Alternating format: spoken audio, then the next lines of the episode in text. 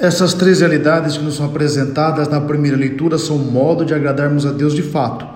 Praticar a justiça e, portanto, andar sempre à luz do dia, na direção do Senhor, com a consciência em paz. Amar a misericórdia, isto é, ter na vida uma dinâmica de amor que consegue salvar a si e ao próximo em suas misérias, é amor exigente. Ser solícito para com Deus, estar sempre à sua disposição, não colocar restrições no serviço de evangelização Todas essas realidades somente são devidamente vivenciadas em um coração convertido e que continua em processo de conversão. É propriamente esse o sinal do profeta Jonas que Jesus nos fala.